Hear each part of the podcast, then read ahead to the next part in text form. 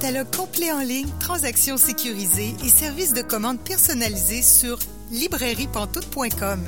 La librairie Pantoute, la librairie indépendante à Québec, partenaire annuel de CKRL, vous présente Bouquins et confidences.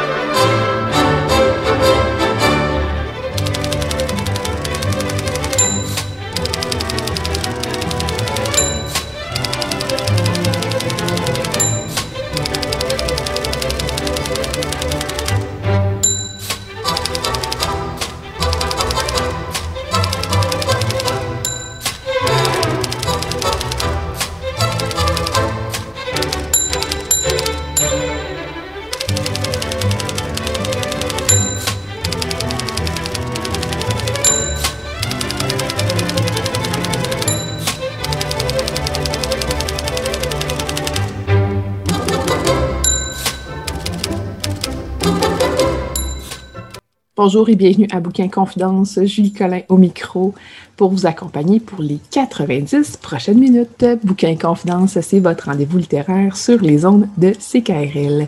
Cette semaine, notre invité est Robert Lalonde. Je m'entretiens avec lui dans environ 30 minutes.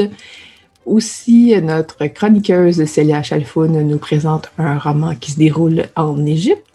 Notre chroniqueuse Marianne Caillé, pour sa part, nous présente un classique fidèle à ses habitudes. Mais pour commencer, on parle de l'art épistolaire.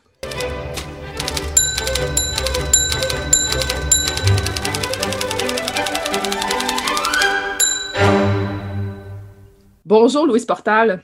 Bonjour. Vous avez fait paraître il y a quelques jours L'héritage des mots, correspondance entre deux rives avec Jeannette Rivière chez Druide. Qui est Jeannette Rivière? Jeannette Rivière, c'est une femme, euh, une vraie gaspésienne de cœur et une femme qui a traversé 100 ans. 100 ans de vie, 100 ans d'histoire. Alors, elle est pleine de richesse intérieure, pleine de générosité pour son environnement, pour les gens qu'elle côtoie. Et j'ai le privilège de l'avoir comme grand-maman d'adoption, parce que c'est évidemment pas ma vraie grand-mère. Mais une grand-mère de cœur, là, c'est, c'est pas la même chose, je pense. Puis surtout parce qu'on est lié à travers l'art épistolaire. Et ça, c'est une particularité assez euh, euh, merveilleuse que pas beaucoup de gens ont connue. Tu sais, quand on parle des, des, des, correspondances, on parle toujours des correspondances amoureuses ou quand les soldats étaient à la guerre, qui écrivaient à leur famille. Mais en 2021, d'avoir ça dans sa vie, c'est euh, un cadeau. Hmm. C'est une correspondance que vous avez débutée il y a plusieurs années. J'imagine qu'à la base, le but, c'était pas d'en faire un livre, c'était de correspondre entre vous. Qu'est-ce qui a mené à la création, à la rédaction de ce livre-là? Ben, en fait, c'est Sylvain, son fils, qui, euh, qui essayait de la convaincre d'écrire un, un, un, quatrième livre, puis elle était rendue à la, presque 98 ans. Elle était pour avoir 98 ans. Et euh, même, je pense qu'il y avait été question qu'elle peut-être d'un livre de recettes avec des poèmes ou parce qu'elle écrit des, de jolis poèmes, grand-maman. Et elle, voulait pas. Elle trouvait qu'elle avait publié trois livres avec ses pensées, avec des extraits de son journal. Elle avait donné ce qu'elle avait à donner. Et puis Sylvain m'a demandé un peu en confidence si euh, si je ferais pas quelque chose avec Jeannette. J'ai dit, mais quoi? Puis là, il m'a dit, ben, peut-être votre correspondance, Louise. J'ai dit, tu sais, maman me fait lire tes lettres. Puis il dit, c'est très riche. Puis des fois, elle, me montre des, brouillons de lettres qu'elle va t'envoyer. Puis tu sais, je sais qu'écoute, ça fait des années et des années que vous correspondez. Fait que là, j'ai fait, ben oui, c'est vrai que c'est riche. C'est riche au niveau de l'échange. Et c'est comme ça que je l'ai proposé à Jeannette, à grand-maman. Euh, je pense que c'était au mois d'août 2019. Et puis, euh, elle m'a dit tout de suite oui. Parce qu'on dirait que grand-maman, si je lui demande quelque chose, c'est tout le temps oui. Comme une grand-maman, bref. Ben, elle l'a dit d'ailleurs dans une de ses lettres, euh, tu sais, je t'embrasse comme une, comme seule une grand-maman peut le faire, ou je, je, je, te porte sur mon cœur comme seule une grand-maman peut le faire. Tu sais, c'est une femme qui a eu cinq enfants, je sais pas combien de petits-enfants, je, je pense qu'elle en a eu 23, puis après ça, des arrière-petits-enfants. Elle a beaucoup d'expérience au niveau de l'amour, hein? Et elle, elle, continue de le partager avec euh, les gens de la résidence où elle habite en Gaspésie à Maria. Elle le partage avec moi et même avec mon, mon amoureux, mon mari Jacques, le, fameux coco dans les lettres, c'est mm. Jacques. Euh, D'ailleurs, c'est intéressant, je disais à Jacques, j'ai dit, gare au début, les premiers cinq, six ans de notre correspondance, tu diras bonjour à Jacques. Puis à un moment donné, ça passe de Jacques à Coco. Parce que, je sais pas, à un moment donné, Jacques a dû lui dire que sa mère, à lui, l'appelait Coco. Puis euh, Jeannette, ça l'a touché, tu sais. Puis c'est comme si elle voulait faire revivre à Jacques l'affection de sa mère. Il a perdu sa mère, il était assez jeune, il avait 15 ans. Puis elle est allée aussi toucher une corde un, peu sensible de votre enfance à vous aussi. Vous avez été un peu moins reconnu à, l'école peut-être que vous auriez voulu, vous auriez, peu importe. Donc elle, elle a vraiment reconnu ça en mettant, euh, tu sais, un, peu de, de décoration à ses lettres, oui, beaucoup de décoration.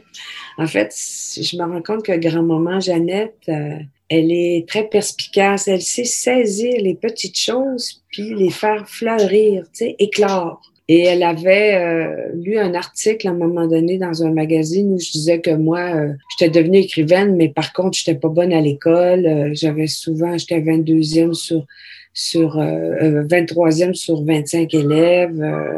En tout cas, j'avais de la difficulté, sauf en français. J'étais bonne en composition française. J'avais souvent des très bien puis des 9 sur 10, mais à part les, à part ça. Donc, j'avais très rarement des étoiles. Moi, tu sais, à l'école primaire, on mettait des étoiles puis des hmm. anges. Alors, elle a commencé à mettre dans ses lettres des plumes et puis des, euh, des broderies faites en, en forme d'étoiles qu'elle avait glanées parfois dans, dans ses voyages et qu'elle avait aussi crocheté elle-même. Et un jour, quand je lui ai demandé pourquoi euh, ça revenait si souvent dans ses enveloppes euh, et dans ses cartes, qu'elle collait ça dedans ou qu'elle les déposait, elle m'a dit, ben, c'est ça, t'as pas eu beaucoup d'anges puis d'étoiles quand tu étais petite, je trouve que tu le mérites. Je l'ai dit, euh, on l'a bien compris, cette correspondance-là, ça fait quand même plusieurs années qu'elle a lieu qui a eu l'idée de faire un livre avec ça, mais comme c'est assez intime parfois la correspondance, j'imagine qu'il y a eu aussi certains choix, peut-être de certaines lettres que non, ça c'est entre nous, c'est pas pour tout le monde. C'est intéressant comme question parce que non, en fait, ça s'est pas passé. C'est que moi, j'ai plutôt étalé toute notre correspondance en continu. Donc, une lettre du, du 16 avril, ben moi, si je réponds au début mai, euh, tu sais, quand je la reçois, j'ai tout fait ça, donc échelonné sur, euh, en fait, je dis 10 ans, mais ça, ça commence en 2006, mais c'est plus euh, espacé dans les premières années. Et là, j'ai essayé de voir tous les grands thèmes qui ressortaient des lettres, et tout en respectant une certaine, euh, pour pas que les gens passent de 2012 à 2016, euh, j'ai essayé de voir comment dans chaque époque, dans chaque année, il y avait des thèmes, puis à un moment donné, j'ai pu faire des chapitres avec ça, sais, comme euh, la correspondance, ensuite euh, les lieux de vie, les deuils à faire, les épreuves. parce que c'est sûr qu'à 170 ans de vie à deux, parce que moi j'ai 71 ans, puis elle a 100 ans, euh, c'est riche, hein? C'est riche mm. comme parcours de vie puis de réflexion parce qu'au fond, l'écriture, euh, Julie, ça, ça nous permet de d'entrer en nous-mêmes puis de faire une réflexion. Et c'est ça que ça permet au lecteur et à la lectrice de plonger eux-mêmes. Tu sais, il y a une dame hier qui, m'interviewait, puis elle m'a dit, moi, j'ai relevé plein de phrases, puis là, elle m'en a nommé euh, une ou deux, puis elle m'a dit, ben ça, je les ai collées sur, tu sais, elle les a copiées, puis elle les a collées sur son frigidaire. Puis ça, ça me fait tout le temps plaisir, parce que cet hiver, j'ai donné un atelier d'écriture pour des aînés dans une résidence euh, pour aînés, et c'était formidable. C'était les résidences en harmonie, puis c'était, ça s'échelonnait sur quatre semaines par Zoom.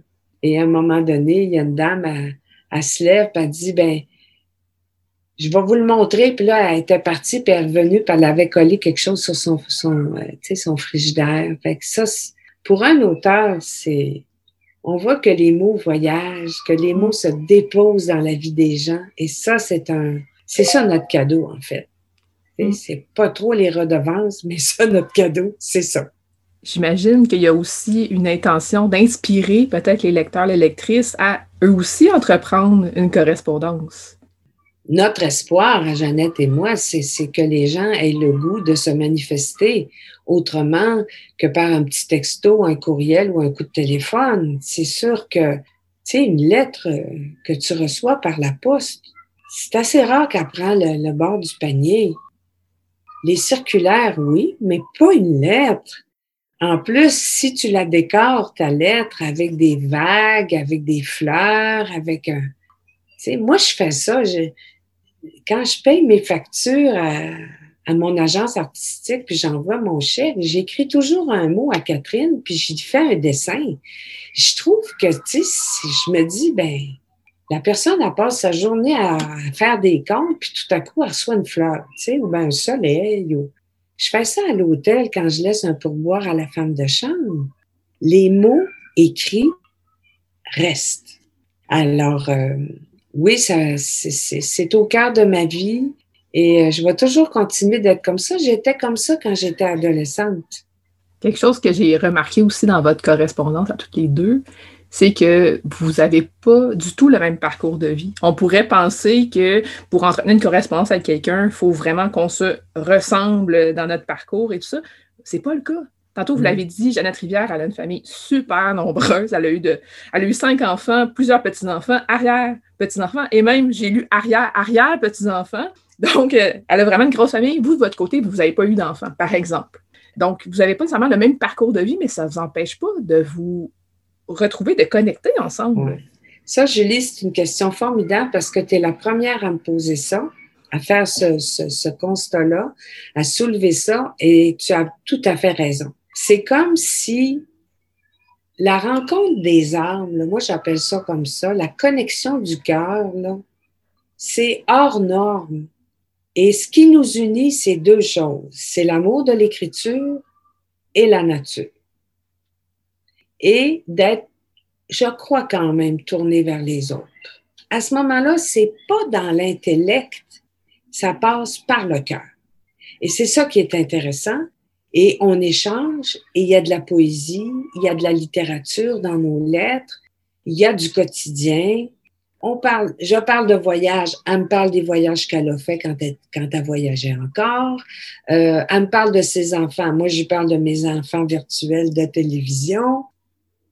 Mais les, grands thèmes de la vie, Julie, les deuils, l'amour, l'amitié, les changements de vie, la mortalité, on vit tout ça. Alors à ce moment-là, on peut échanger avec une personne qui, qui semble très, très loin de nous, mais qui ne l'est pas du tout. Mm-hmm. Je me souviens qu'une fois, dans un salon du livre, il y a une dame qui est arrivée, magnifique, vêtue en noir et blanc avec un immense chapeau. C'était certainement une dame qui avait début 80. C'était à Québec, d'ailleurs, au Salon du Livre de Québec. Je vais toujours m'en souvenir. Elle est arrivée, puis elle avait mon roman L'actrice. Hmm. Elle l'a déposé sur ma table. Elle m'a dit Je suis venue faire signer votre livre. Elle dit Elle, l'actrice, c'est moi. Et j'ai aimé ça parce que je me suis dit, c'était pas une actrice, c'est pas une comédienne, mais c'est une femme qui avait probablement eu cette espèce de d'élargissement de sa créativité, de son imaginaire, puis elle était capable de s'identifier à l'héroïne du roman qui me ressemble évidemment beaucoup, là, cette, euh, cette Jeanne, euh, Comment je l'ai appelée Jeanne dans l'actrice? Parce que moi, je m'appelle souvent Jeanne dans mes livres, mais là, on déborde dans, dans la grande entrevue qu'on fera, là. Mais c'est pour dire comment les mots sont riches et comment les mots viennent toucher les gens. Oui, on n'a pas besoin d'avoir vécu la même chose exactement pour connecter. Puis à la limite, même les mots peuvent développer une certaine empathie aussi de choses qu'on ne connaît pas du tout. Ça peut nous ouvrir nos, horizons. Donc, on encourage les gens à lire l'héritage des mots correspondante de Rive, un livre que vous avez écrit avec Jeannette Rivière, qui est paru chez Druide. On encourage les gens peut-être à entreprendre une correspondance, pourquoi pas? En tout cas, moi, que j'invite les gens à, là, là, dans les jours qui viennent, là, dans, pas à dire dans la semaine prochaine ou dans trois semaines, là, là, essayez juste de rentrer en vous-même puis de vous dire, y a-t-il une personne à qui je pourrais envoyer une petite carte, une petite lettre? Pas besoin d'écrire quelque chose de long, deux, trois lignes, juste pour dire, je pense à toi, mm. je me manifeste, je t'aime ou j'espère que je te souhaite un bel été, bon déconfinement, je suis sûre que ça ferait tellement plaisir. Puis mettre, prenez vos crayons feutres de couleur, puis faites juste une arabesque comme ça. Merci pour euh, les conseils, puis merci beaucoup à Louise Portal de nous avoir parlé cette semaine. Merci Julie.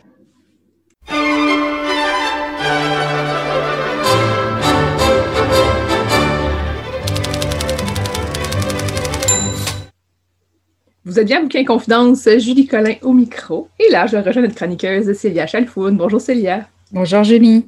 Cette semaine, tu nous parles d'un roman. Oui, je vais parler du roman L'immeuble Yacoubian qui a été écrit par Ala Alaswani, qui est un écrivain égyptien. Et c'est un roman qui est sorti euh, dans sa traduction française par Gilles Gauthier en 2006 aux éditions Actes Sud. L'immeuble Yacoubian, c'est un roman qui se passe au Caire, plus précisément dans la rue Soleiman Pacha, et qui raconte la vie de plusieurs personnes, de nombreuses personnes qui vivent dans l'immeuble Yacoubian ou sur le, toit de l'immeuble Yacoubian. Et c'est un immeuble qui existe réellement au Caire, qui a été construit, euh, si je ne dis pas de bêtises, euh, en 1934, en tout cas dans les années 30. Et Ala Soigny a décidé de, reprendre cet immeuble comme la, scène, mettons, la scène centrale euh, sur laquelle euh, euh, viennent se présenter des personnages très différents, très variés. Et aussi se présente sur cette scène la société égyptienne elle-même. Parce que ce que fait Ala Alaswani dans ce roman, c'est pas juste présenter des personnages et puis euh, ce que ces personnages ressentent au quotidien, c'est aussi représenter les changements dans la société égyptienne depuis, en gros, les années 60 jusque dans les années 90 où se passe le roman. Et c'est un roman qui peut être à la fois très informatif, mais aussi très dur, très triste et aussi très joli. Et j'imagine ça dans un sens, ben, ça représente aussi la vie elle-même qui est parfois injuste, parfois très belle, parfois douce, amère. Et Ala la Soigny a réussi quelque chose vraiment d'assez profond dans ce roman-là et qui, qui a beaucoup de choses à dire sur l'Égypte d'aujourd'hui et ce que les gens y vivent. C'est un roman qu'aimait beaucoup mon, mon grand-père qui était égyptien.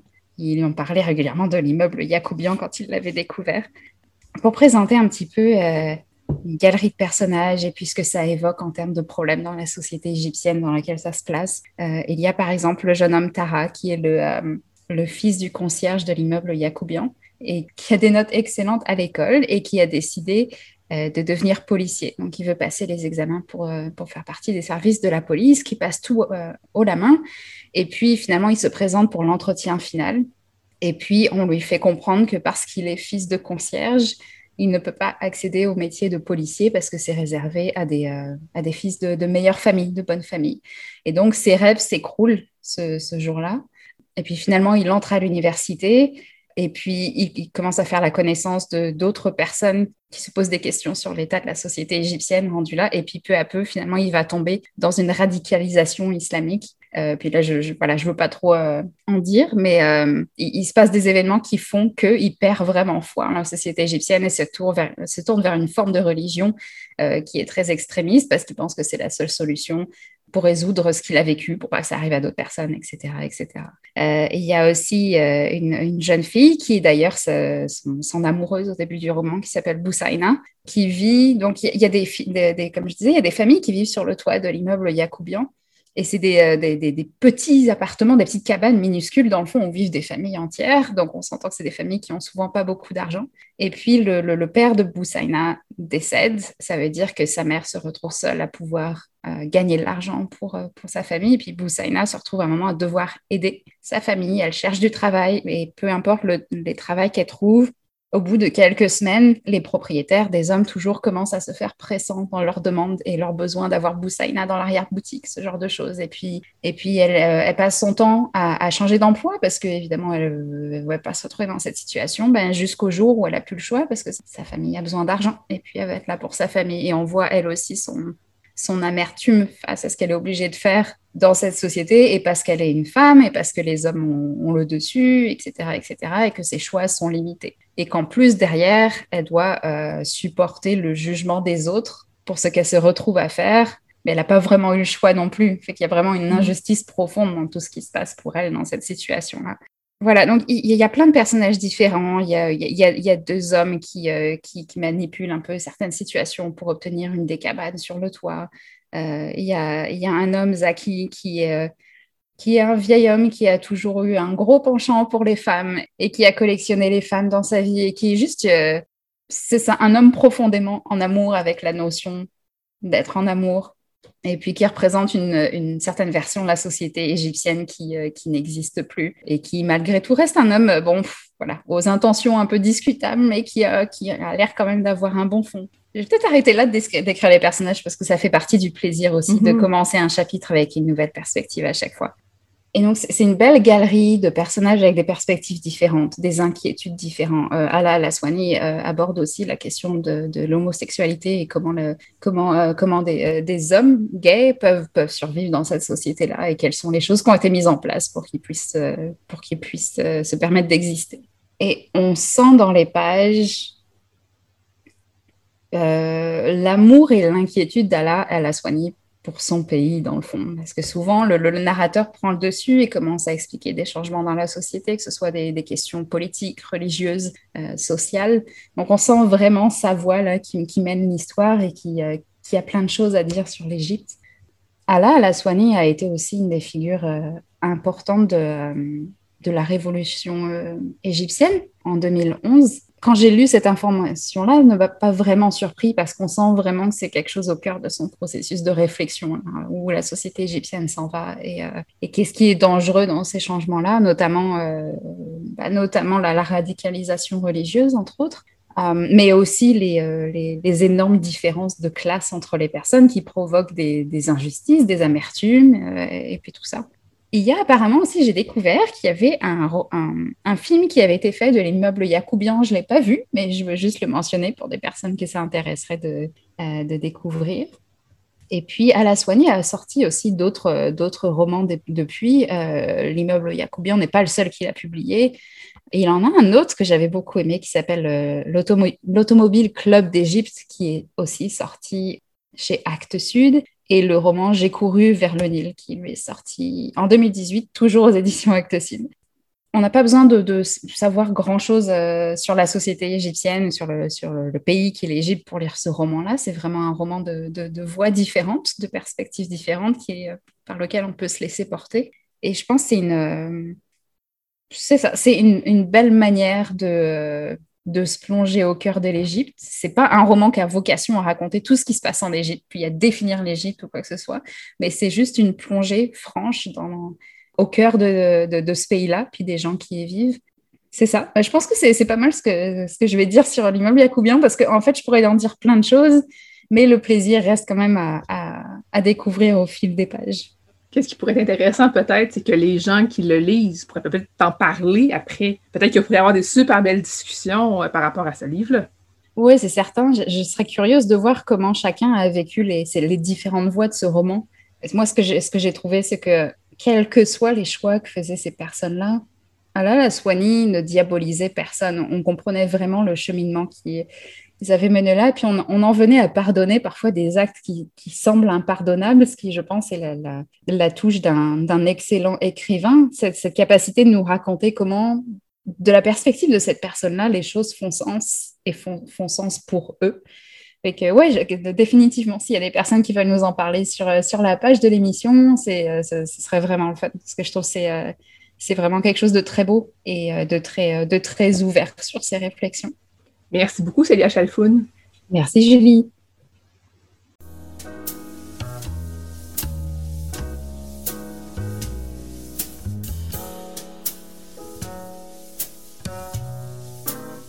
Catalogue complet en ligne, transactions sécurisées et services de commande personnalisés sur librairiepantoute.com.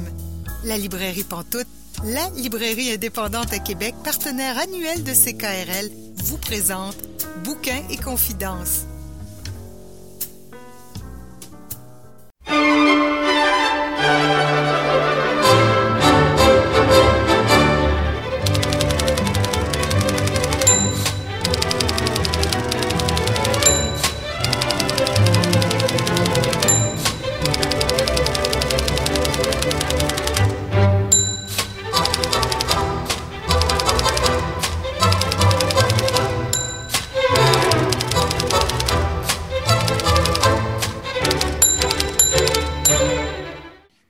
Vous êtes bien à Bouquin Confidence, Julie Collin au micro. Et là, je rejoins notre invité de la semaine, Robert Lalonde. Bonjour, Monsieur Lalonde.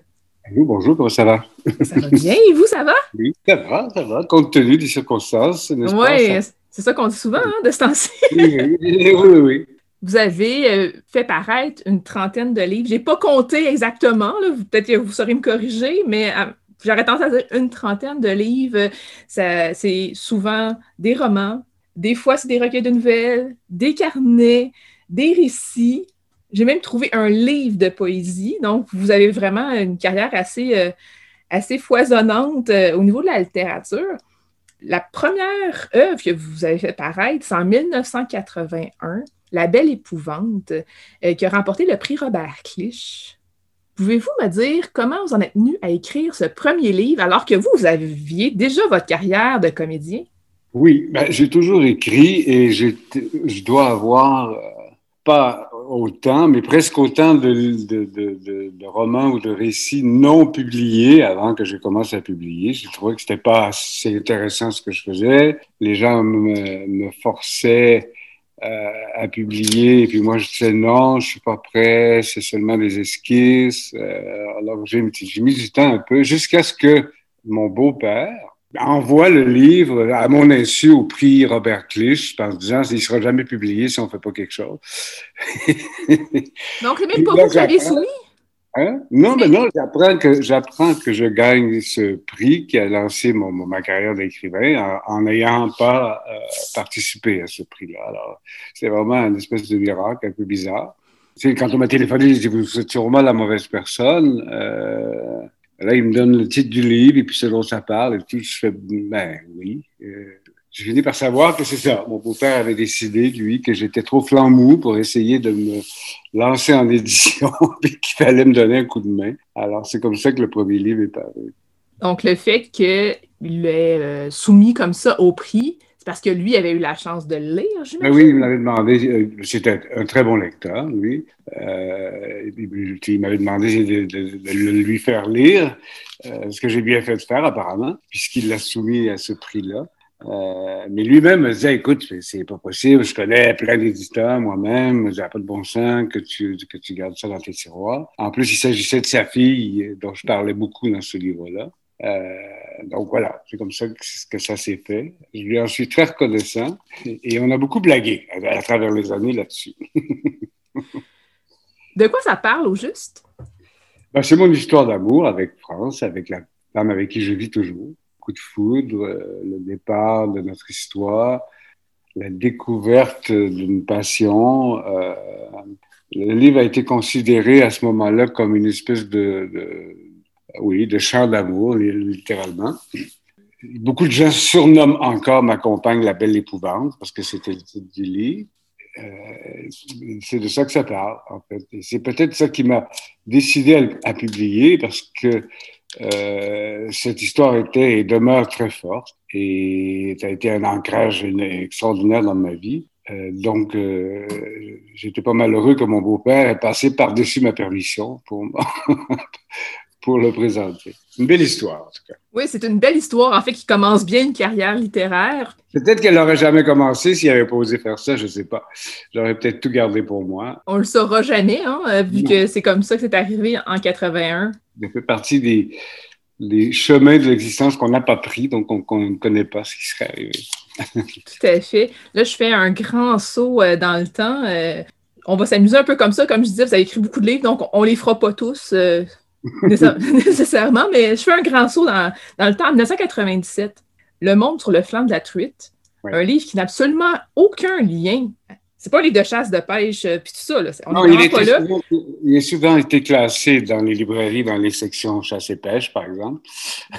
mais c'est pas ça. En tout cas, pas dans les librairies où j'ai travaillé, euh, je vous le garantis. Non, non, non, non.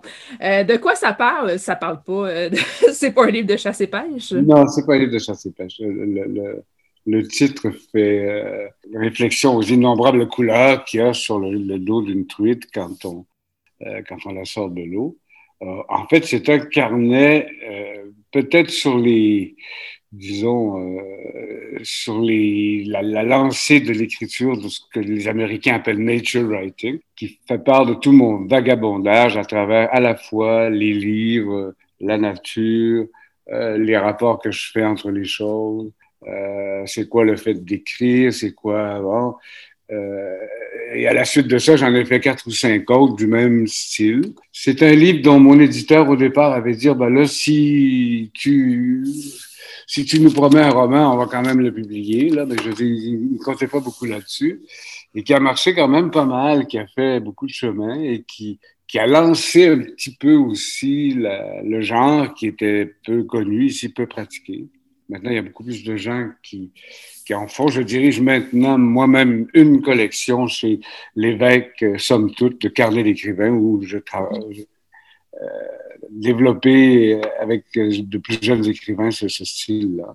Je considère que les carnets, c'est très reposant par rapport au roman parce que c'est complètement délinquant, c'est complètement vagabond, on va, on, on passe d'une chose à l'autre. C'est plus la vision du monde de l'auteur et sa façon d'en parler qui compte que les anecdotes ou les, ou les scènes euh, à l'intérieur. Euh, j'ai pris enfin, la chance de, de voir si des gens allaient voyager là-dedans et puis je me suis aperçu que oui, ça m'a fait plaisir et pour le genre et pour moi.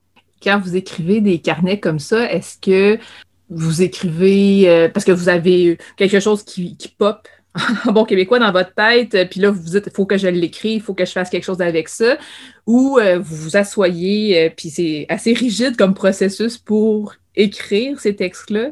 Comment ça se passe?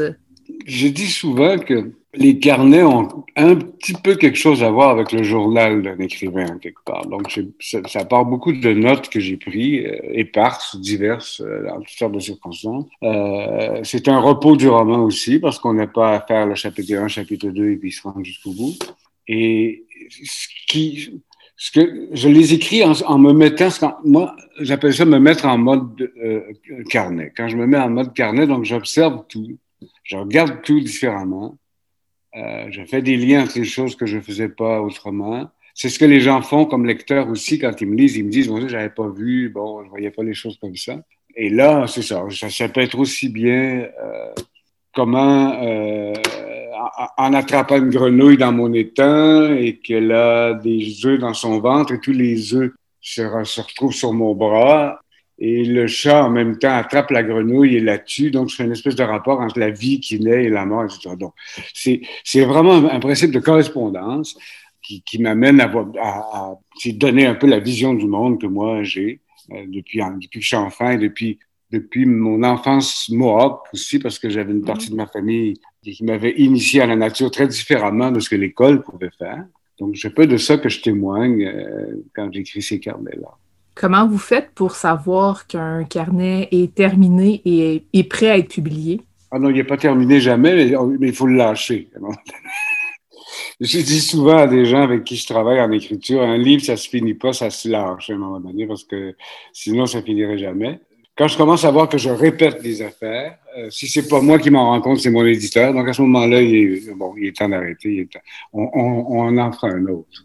Sinon, je vous amène en 99 des nouvelles d'amis très chers. Qu'est-ce que c'est au juste? C'est encore une fois, parce que je, je, l'ai fait souvent dans mon travail, je viens justement de finir un, un, manuscrit du même genre, une espèce de façon de rendre hommage à des gens qui ont été très influents, qui, qui m'ont beaucoup influencé dans mon travail d'écrivain. Donc j'ai essayé de faire euh, un peu, pas des parodies, mais des textes qui sont dans le même ton que certains de ces écrivains-là et parce que je considère fondamentalement qu'un écrivain n'écrit pas tout seul.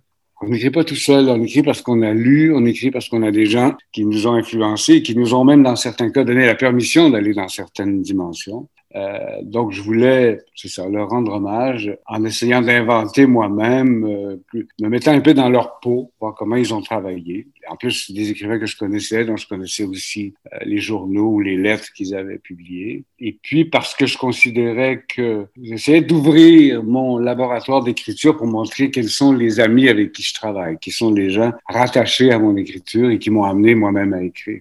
D'ailleurs, dans vos carnets, vous citez beaucoup, toujours étant relative, dans le sens que moi, j'apprécie beaucoup, mais je le sais pour avoir lu dans votre plus récent euh, livre que votre vous entendiez votre éditeur dans votre tête vous dire Ah, tu vas moins citer.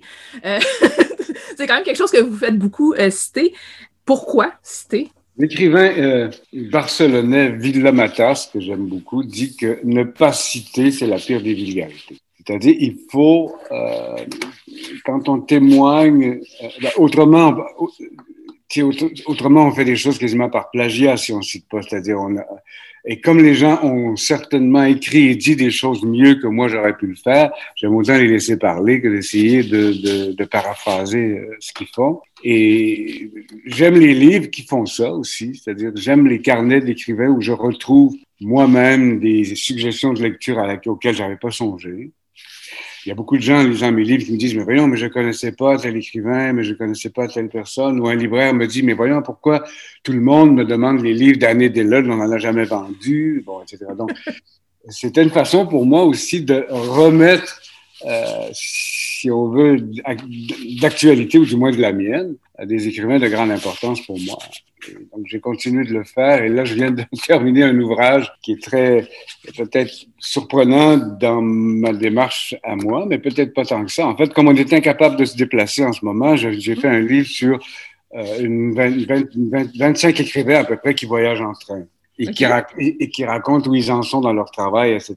Puis comment le train leur les, a amenés à découvrir la suite de, de certaines choses qu'ils étaient en train d'écrire. Comme moi, d'ailleurs, je prends le train des fois juste pour écrire, parce que ça me fait écrire beaucoup. Le train me fait me, me met dans un mouvement.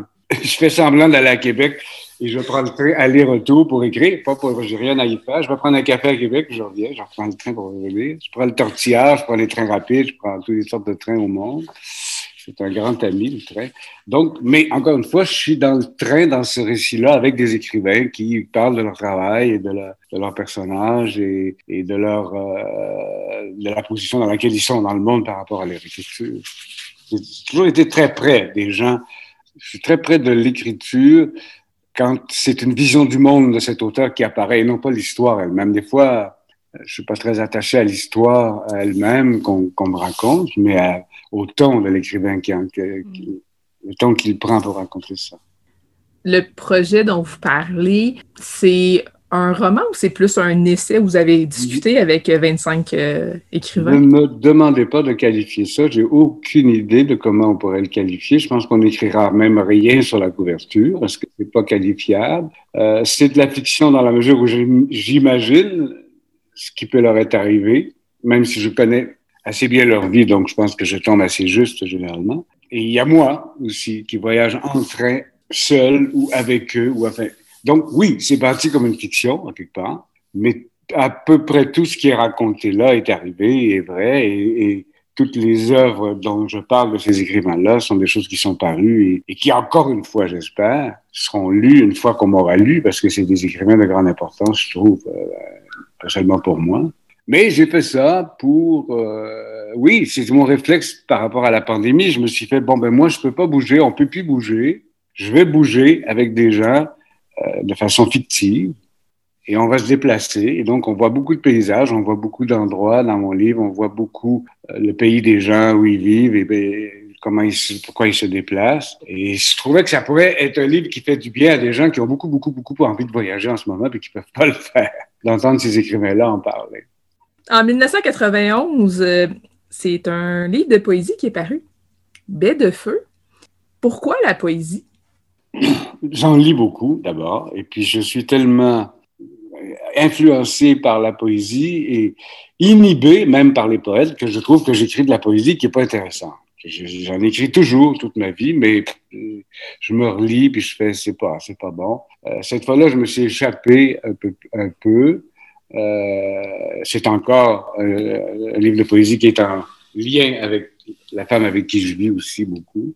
Euh, donc, je l'ai écrit pour elle pour commencer.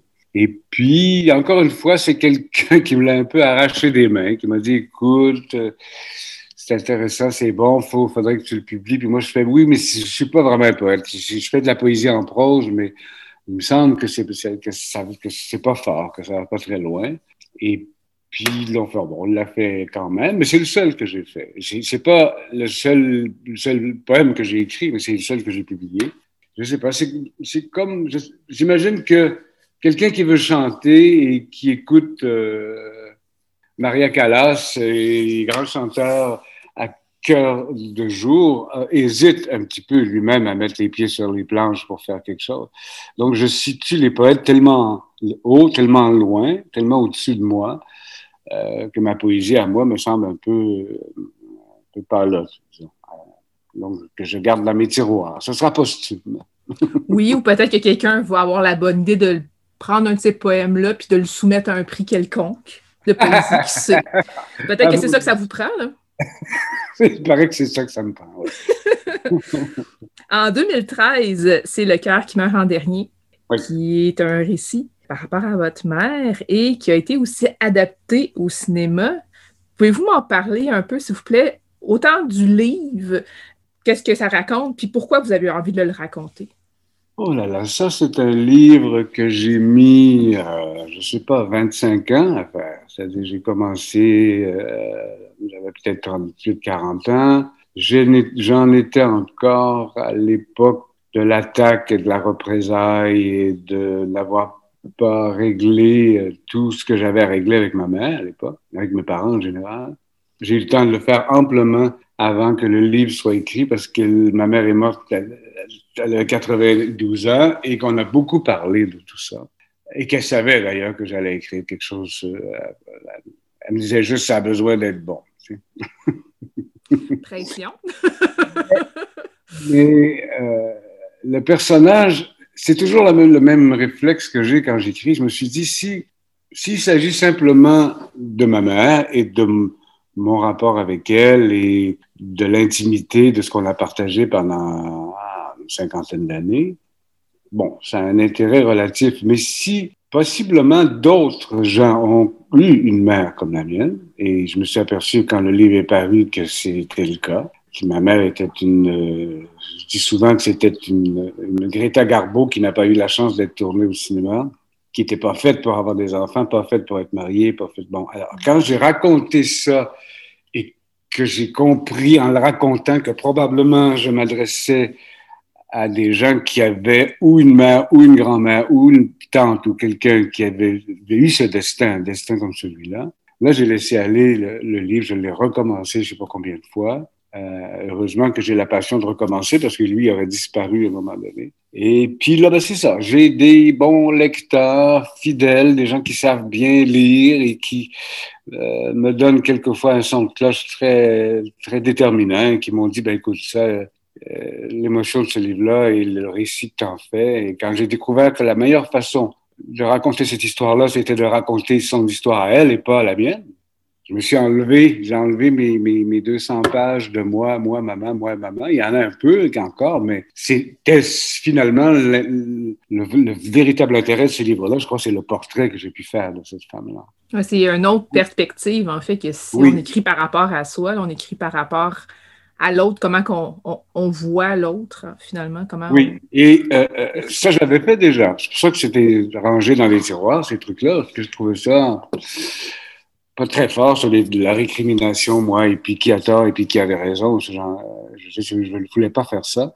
Donc, il venait un moment où je me suis dit, je regarde aucune de mes vieilles versions, je recommence complètement comme si j'avais jamais voulu parler de ça. Et là, c'est tout venu, tout venu d'un morceau. Quelquefois, euh, les livres qui paraissent sont pas des livres qui sont nés l'année suivante ou quelques années avant. Et des fois, c'est quelque chose qu'on traîne depuis très longtemps. Donc, celui-là, j'ai fini par le laisser aller.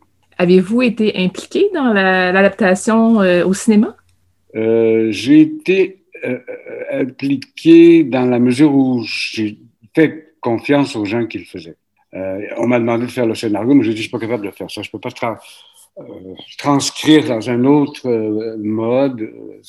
en plus, j'ai dit, c'est un, c'est un livre, c'est des chroniques un peu de, la vie de ma mère. Je vois pas comment ça peut faire une histoire. Je serais pas capable d'en faire une histoire pour le cinéma. Donc, j'ai dit, vous faites ce que vous voulez. Tout ce que je veux, c'est de pouvoir vous dire si ça se peut ou ça se peut pas pour moi, parce qu'il faut quand même que, que, que j'accepte l'affaire.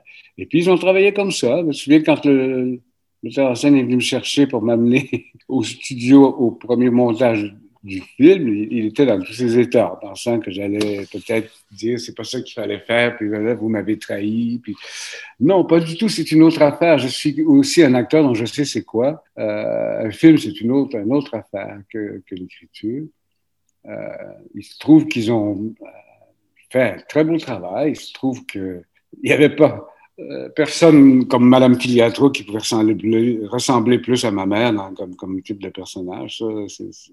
C'est un très bon choix. Mais encore une fois, c'est une histoire racontée autrement. J'ai la même réaction vis-à-vis d'autres livres que je lis et dont je vois les films après. Je fais, oh, voyons, c'est vraiment une autre, une autre vision de, de, de l'affaire. Et puis en plus, ils m'ont même demandé de jouer un petit rôle dans ce film-là où je fais un barman qui demande à moi, en fait, comme auteur, si mon histoire est autobiographique ou pas. Enfin, c'était. J'ai trouvé ça plutôt rigolo. Mais voilà, c'est en lien de façon très lointaine avec mon livre, cette partie-là. En 2019, Fais ta guerre, fais ta joie, un livre qui a failli ne pas voir le jour. Oui, ben, mon dernier livre raconte un petit peu, part, un petit peu de l'incendie de notre maison. Donc, le, le livre en question euh, était dans mon ordinateur de la maison qui a brûlé, donc qui était cramé, c'était comme une boule de plastique. Euh, et j'en avais pas de copie autre. Donc j'ai payé mon, fait mon deuil de ça, comme de beaucoup de choses euh, dans la vie, j'ai dû le faire à l'occasion. Là, mais là, il y a, il y a des spécialistes qui sont peut-être capables. Donc euh, peut-être trois ou quatre mois après l'incendie, quelqu'un il est arrivé en me disant on a retrouvé le texte je me suis dit, ben, d'abord, je me suis dit, est-ce que c'est une bonne affaire? Peut-être que c'était, ça devait brûler, cette affaire-là, puisque j'ai pas d'affaire à, le retrouver. Mais après, j'ai fait non, non, non, je l'ai retravaillé et euh, ça a été un de mes bonheurs, d'ailleurs, à la suite de cet incendie-là, d'avoir ce projet-là, ce petit miracle-là arrivé, parce que j'étais sûr que je l'avais perdu. Euh, autant, donc, on m'a publié à mon insu, autant on m'a brûlé à mon insu aussi. oui, puis en même temps, le livre est ressuscité aussi. Ben voilà, c'est le sort de, des livres, des fois, de, pouvoir ressusciter comme ça. Je parle de, beaucoup de mon père, qui était peintre, qui considérait lui-même qu'il était un peintre aillot, c'est-à-dire un peintre du dimanche.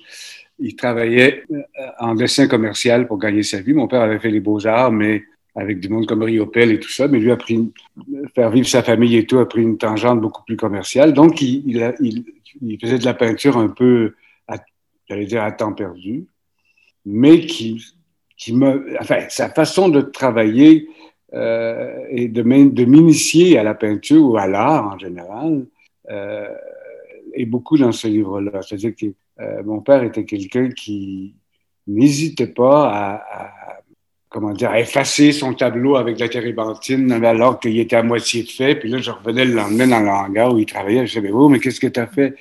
Puis c'était pas bon, mais là, moi, je me suis fait un nouveau fond. J'ai fait un nouveau fond pour recommencer.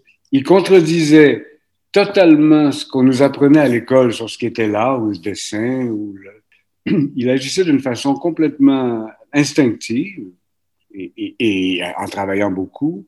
Et je me rends compte j'ai voulu en parler parce que moi, comme écrivain, je procède de la même façon. Donc, il m'a beaucoup influencé là-dessus. J'ai pas une idée du résultat avant de voir ce que je vais faire. Euh, je n'ai pas l'impression que euh, le, le, le, texte que j'ai là est, est loin d'être fini. Je vais peut-être jeter ça, je sais pas ce que je vais en faire. Donc, ça me dérange pas d'écrire 30-40 pages sans sachant pas que ça, que ça va donner.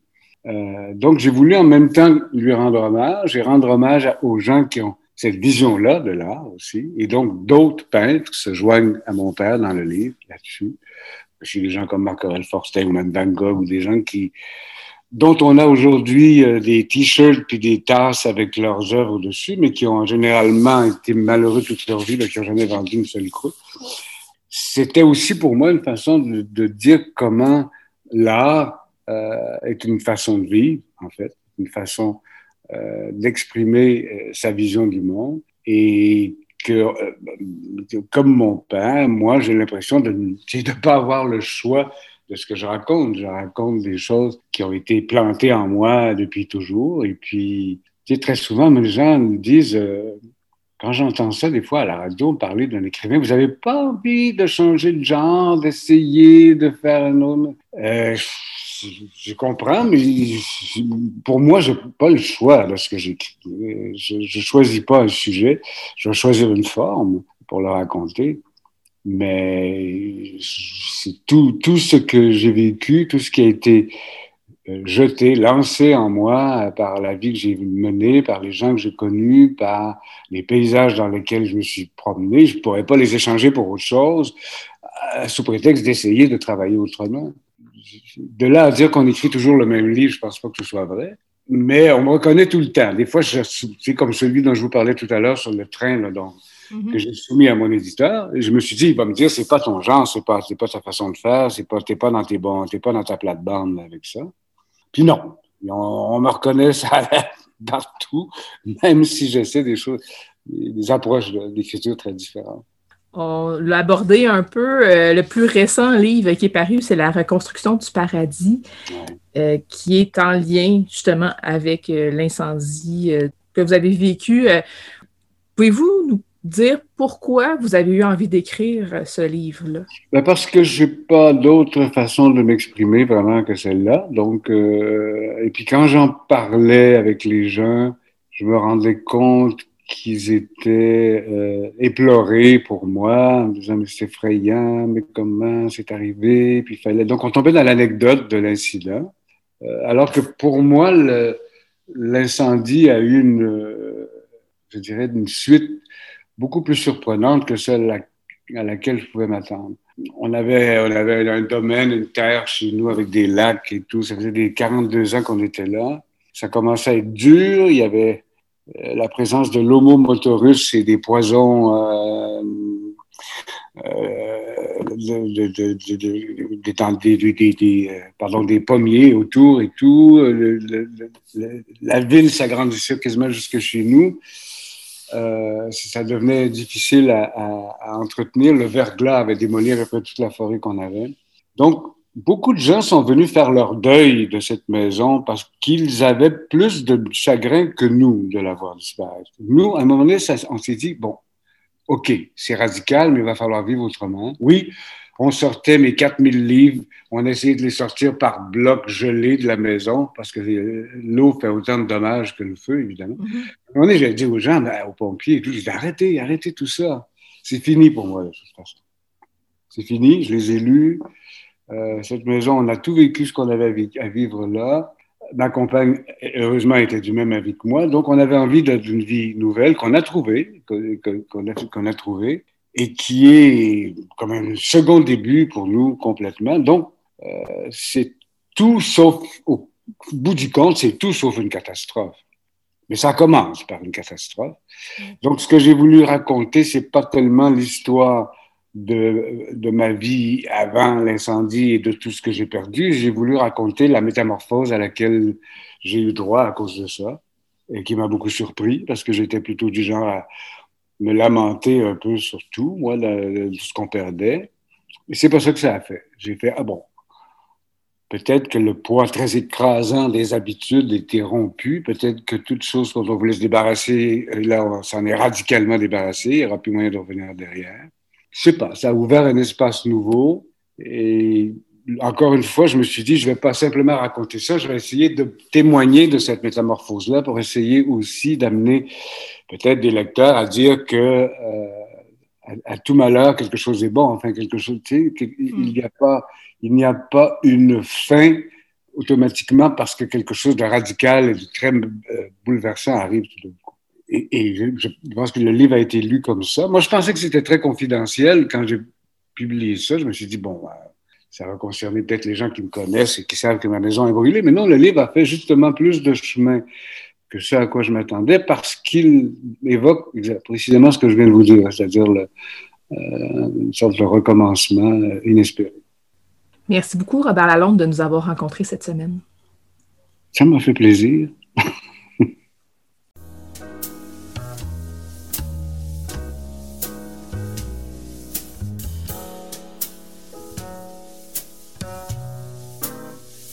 Catalogue complet en ligne, transactions sécurisées et services de commande personnalisés sur librairiepantoute.com.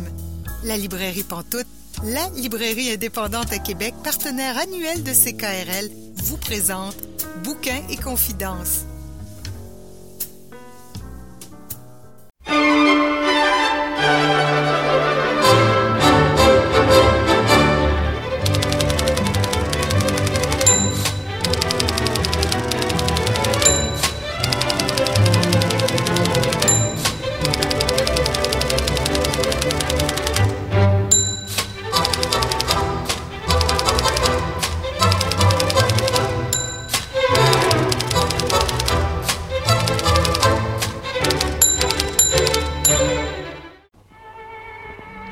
La maison était grande, coiffée d'un grenier haut, une maison bourgeoise de vieux village. Mais la pente de la rue bousculait un peu sa gravité et son perron boitait, avec six marches d'un côté et dix de l'autre.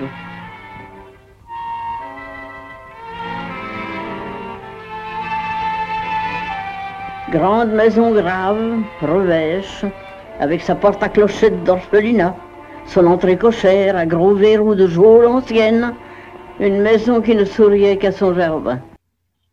Bonjour Marianne Caillé. Bonjour Julie. Qu'est-ce qu'on vient d'entendre?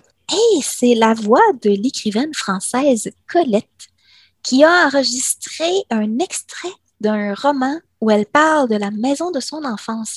Alors, Colette, l'écrivaine, elle a euh, tourné un petit court-métrage au tout début des années 50 où elle a lu des extraits de ses romans. Donc, c'est sa voix qu'on vient d'entendre. Alors, est-ce que j'ai besoin de te dire qu'aujourd'hui, on va jaser de Colette? Bien, je pense qu'on a bien compris ça. Alors, Colette, cette chère Colette. Bon, je, je, tout de suite, euh, je dis que je suis une fan. Je me, je me commets, je suis une fan, j'adore son œuvre. Alors, elle est née, notre chère Colette, Gabrielle Sidonie Colette, le 28 janvier 1873 à Saint-Sauveur en Puisanne. C'est un petit village de la région de la Bourgogne. Pour ceux qui voudraient regarder sur une carte, c'est un peu à l'est de Paris. Donc, son père s'appelle Jules Joseph Colette. C'est un percepteur d'impôts qui a perdu une jambe à la guerre. Donc, il marche avec des béquilles et qui, pour le plus grand malheur financier de sa famille, voudra faire de la politique. Ça va avoir un gros impact sur la fin de l'adolescence de Colette. Sa mère est Sidonie Blandois.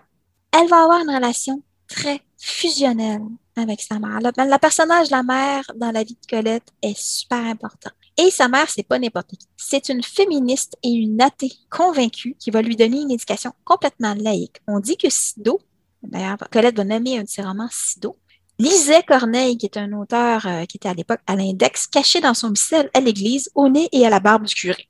Donc, ça, c'est la mère de Colette. Et un exemple, hein? la, fille ne, vient pas de nulle part. La famille est bourgeoise jusqu'à ce qu'elle connaisse des difficultés financières, mais il y a surtout la maison dans laquelle Colette a grandi. La maison va toujours rester pour elle l'image du paradis perdu. C'est une maison avec d'immenses jardins. La mère de Colette adore l'horticulture, donc c'est plein de fleurs, d'arbres, c'est une nature qui est luxuriante. Et partout, il y a des animaux. Il y a des poules, il y a des oiseaux, il y a toutes choses. Et surtout, il y a, et c'est important pour la suite, des chats. L'animal fétiche de Colette, c'est le chat. Oui, non, c'est une des raisons pour lesquelles j'aime beaucoup Colette aussi. On a le même animal fétiche. Enfin, elle lit beaucoup. Elle va lire tous les grands classiques parce que son père a une bonne bibliothèque, puis ils sont tous dedans. Mais aussi, elle va beaucoup lire le journal. Et c'est un petit rituel entre elle et son père. Son père va chercher le journal, s'assoit. Il n'a qu'une jambe, alors elle vient s'asseoir sur son genou pour lire avec lui.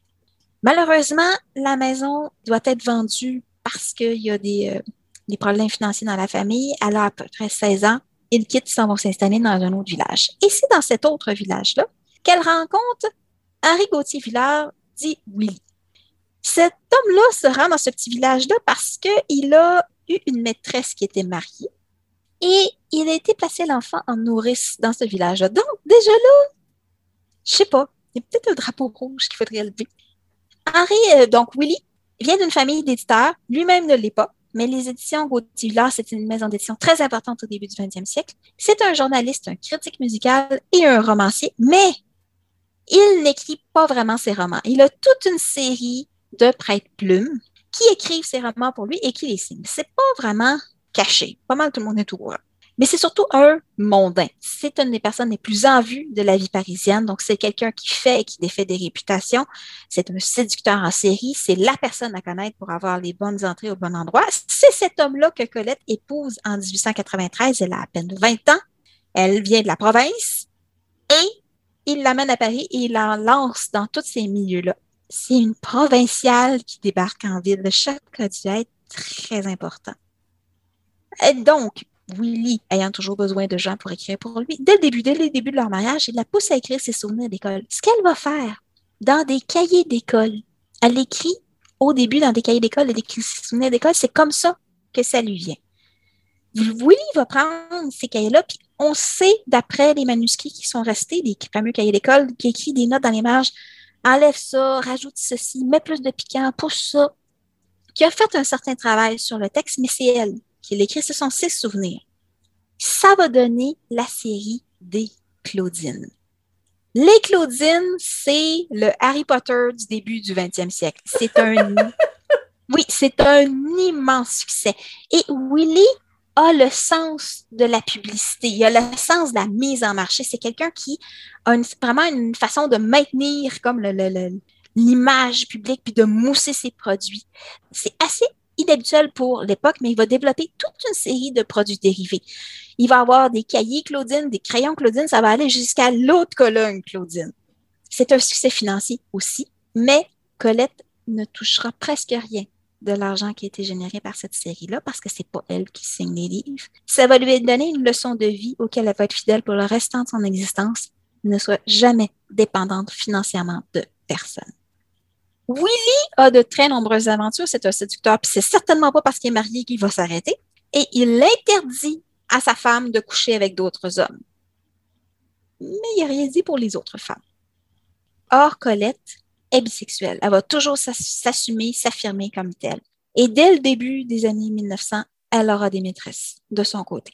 En 1893, au moment de son mariage, et 1906, au moment où est-ce qu'elle va divorcer, grosse surprise, ça va finir par un divorce, c'est dans sa vie une longue trajectoire d'émancipation. Elle va découvrir son talent d'auteur, elle va découvrir Paris, la vie à Paris, comment vivre à Paris, elle va découvrir sa bisexualité, elle va l'explorer aussi. Mais elle comprend aussi l'importance de l'image. Willy, ça, je pense qu'elle le tient de lui. Il a le sens de la publicité de se mettre en valeur. Et elle va très tôt commencer à élaborer son image. Donc, ça en fait l'écrivaine la plus photographiée du 20e siècle. C'est pour ça qu'aujourd'hui, on a des beaux livres avec des photos de Colette. C'est parce que dès le début, elle va se mettre en scène, elle va se faire beaucoup photographier, elle construit son image. Donc, ça ne date pas d'Instagram et Facebook, là, les construire son image. Elle le faisait hein, déjà avec un siècle d'avance. En 1905, elle est séparée de corps, mais pas encore divorcée d'avec Willy. Elle publie son premier livre sous son propre nom, Dialogue de bêtes, mais elle n'est pas encore capable d'être tout à fait émancipée. Elle signe sous le nom de Colette Willy. Elle divorce en 1906, donc un an après, et entre 1906 et 1912, ce sont les années de scandale dans sa vie. Il faut qu'elle gagne sa vie, elle n'a pas le choix. Puis, oui, vivre de sa plume, oui, mais elle n'a pas encore une réputation suffisante pour vivre uniquement de sa plume. Alors, elle va être mime et pantomime au musical. Donc, la scène des Folies Bergères, la scène du Moulin Rouge, elle va être sur scène. Et elle n'hésite pas à, employer la nudité et elle va faire scandale. Entre autres, il y a une pièce qui va n'avoir qu'une seule représentation parce qu'elle y échange un baiser avec son amante, Mathilde de Borny, qui est une femme qui s'habille en homme. Parlerait probablement plus aujourd'hui d'hommes trans, mais à l'époque, le terme n'existe pas. Mais comme pour les personnes de l'époque, c'est deux femmes qui s'embrassent sur scène, c'est un baiser homosexuel. Oh non, écoute, ils vont lancer des objets sur la scène. La préfecture de Paris va interdire la diffusion de la pièce. C'est pas, pas rien. Hmm. Plusieurs de ces romans, ça, ça, ça commence à être à cette époque-là, mais ça va devenir récurrent dans son œuvre. Plusieurs de ces romans s'inspirent de cette période-là, s'inspirent de ces expériences. On n'est pas dans l'autofiction, c'est une inspiration. Elle prend des événements qui sont arrivés, puis là, elle brode, elle l'invente. En 1912, commence sa carrière, un petit bout de sa carrière qui est un petit peu moins connue aujourd'hui, mais c'est parce que ça touchait plus ses contemporains. Elle va avoir une longue carrière de chroniqueuse et de critique littéraire dans différents journaux. ça commence vers 1912. Alors, elle commence au journal le matin et elle y rencontre Henri de Jouvenel, qui en est le rédacteur en chef. C'est un petit peu logique qu'elle finisse par le rencontrer. Ça va finir par un mariage.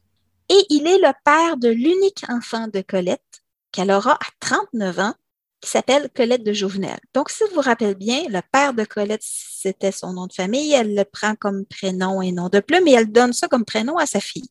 J'aimerais bien savoir ce qu'en pense Ruth. son mari, Henri de Jouvenel, parce que là, on est rendu au deuxième mari, ben, ça sera pas très long qu'il va la tromper. Et elle va prendre de son côté un amant, mais pas n'importe qui. Elle prend le fils du premier mariage de son mari, Bertrand de Jouvenel, qui a à peine 16 ans. Elle est dans quarantaine.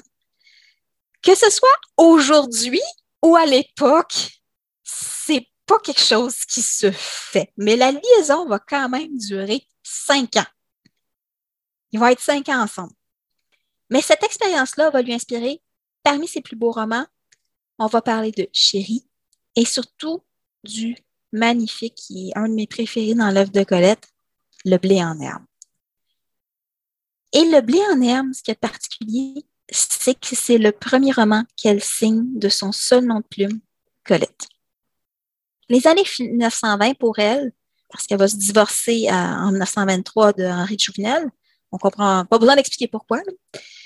Euh, c'est les années de la consécration littéraire. Elle va recevoir la Légion d'honneur. Elle est reconnue par ses pères masculins. André Gide et Marcel Proust vont chanter ses louanges. Ce sont vraiment des années de consécration. Là, elle est vraiment une écrivaine reconnue, encensée par ses pairs. Elle va rencontrer en 1925 celui qui va devenir dix ans plus tard son troisième mari, Maurice Godequet, qui, je le dis tout de suite parce que c'est important pour la suite, a des origines juives. Il n'est pas juif lui-même, mais il a des origines juives. Et là, on est rendu en 1935 quand il se marie. Ça va expliquer beaucoup de son comportement durant la Deuxième Guerre mondiale.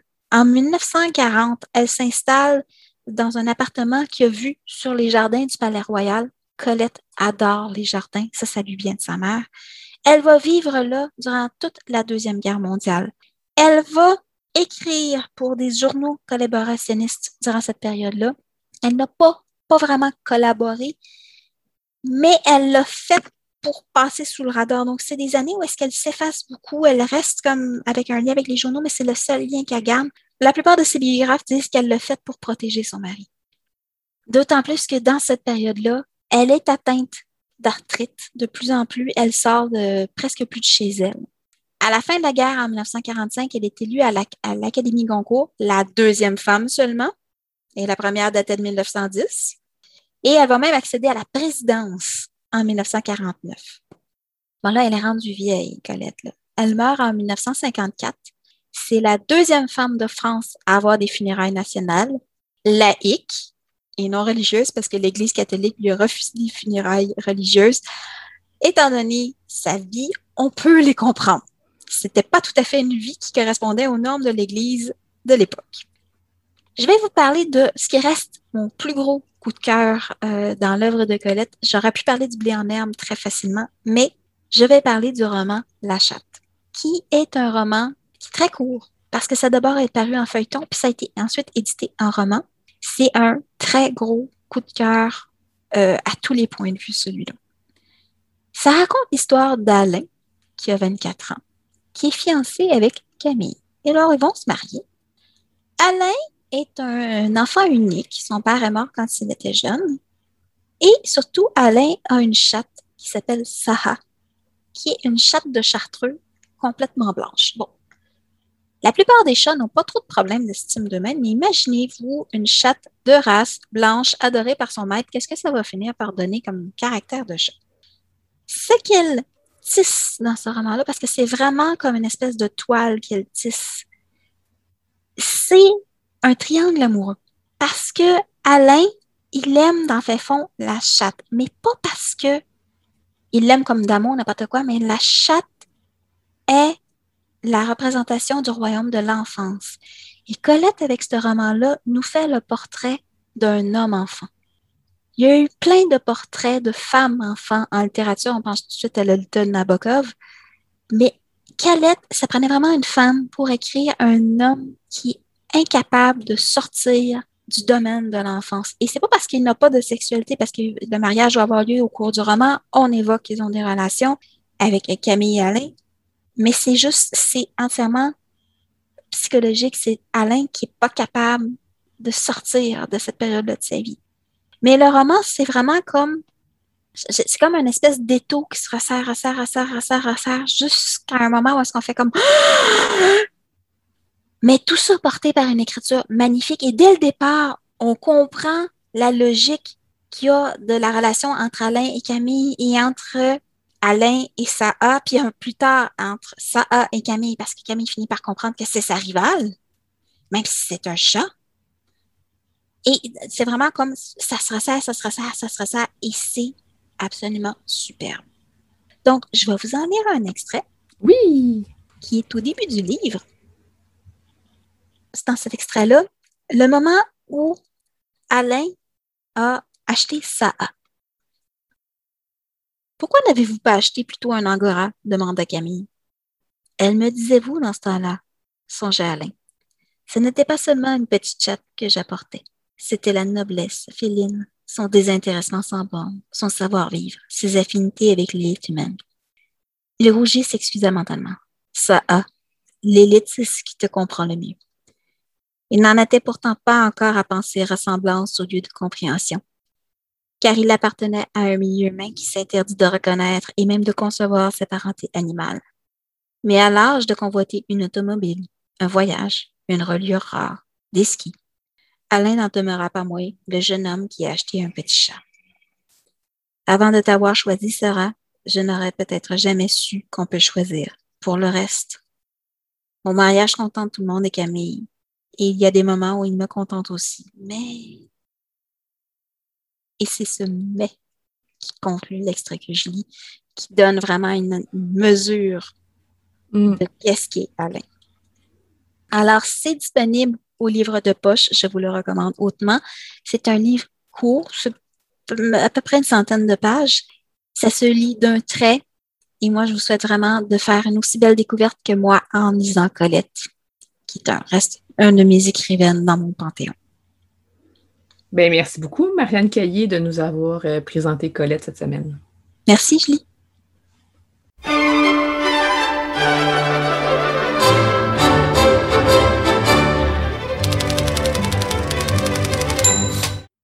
C'est presque tout pour Bouquin Confidence cette semaine. Avant de vous quitter, j'ai une suggestion d'activité pour vous.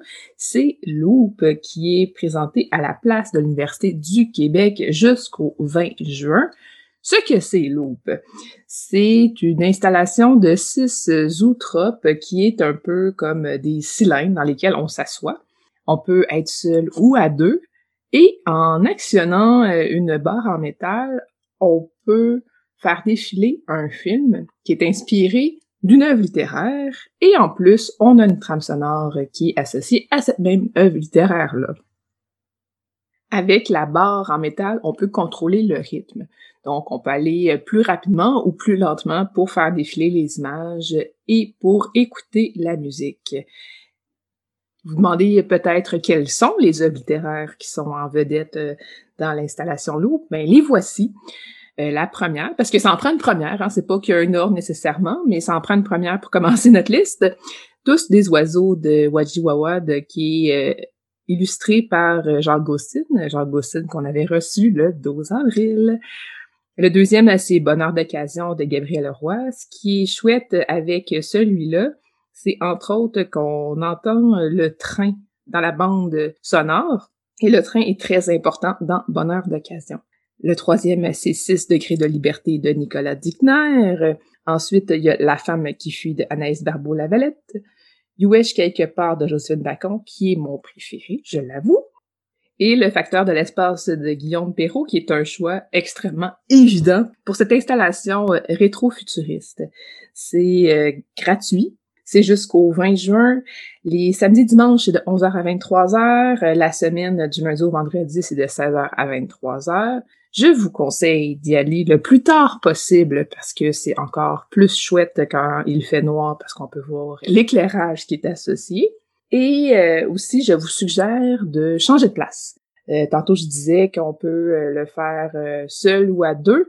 Je vous suggère d'échanger la place avec la personne qui partage les outropes avec vous si le lieu, et sinon de prendre la place libre et de réactionner la barre en métal pour euh, voir les images sous un autre angle. Cette activité sous une autre forme, avec d'autres œuvres littéraires, beaucoup plus jeunesse avant, a été présentée dans 24 villes depuis 2017. Et les six œuvres qu'on a la chance de voir à Québec jusqu'au 20 juin seront présentées à la Foire du livre de Francfort parce que cette installation représentera le Québec. Donc, c'est un rendez-vous à la place de l'Université du Québec jusqu'au 20 juin. Si vous voulez plus d'informations, vous pouvez consulter la page Facebook de Pop Numérique. Et là, c'est vraiment terminé pour Bouquin Confidence cette semaine. Donc, merci à Robert Lalonde, qui était notre invité de la semaine. Merci également à Louise Portal qui est venue nous parler de son plus récent livre et de l'art épistolaire.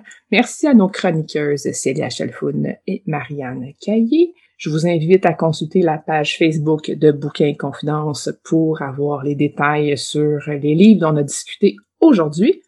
Restez à l'écoute de CKRL, c'est Rock'n'Roll Planète qui suit à l'instant. Passez une belle soirée et à la semaine prochaine!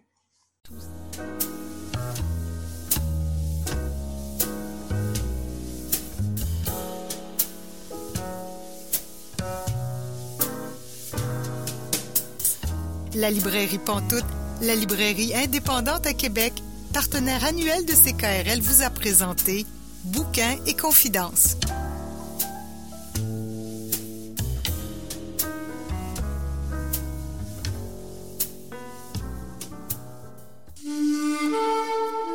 Cette émission est disponible en balado-diffusion.